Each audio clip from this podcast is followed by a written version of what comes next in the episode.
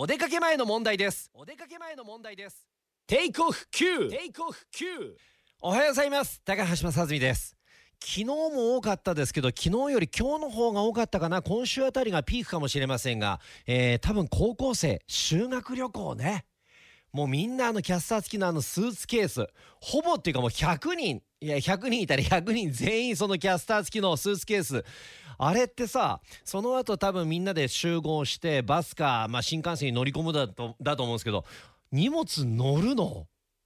ほら僕らの時ってこうちょっとこう柔らかい側のスポーツバッグとかが主流やったじゃないですか。今のあのハードケースのスーツケースこれバスの中乗るのかなとか新幹線も足元にあれ全部収まるのかなっていう、まあ、余計な心配というか余計なお世話をです考えながら今日朝この K ミックスに向かいました。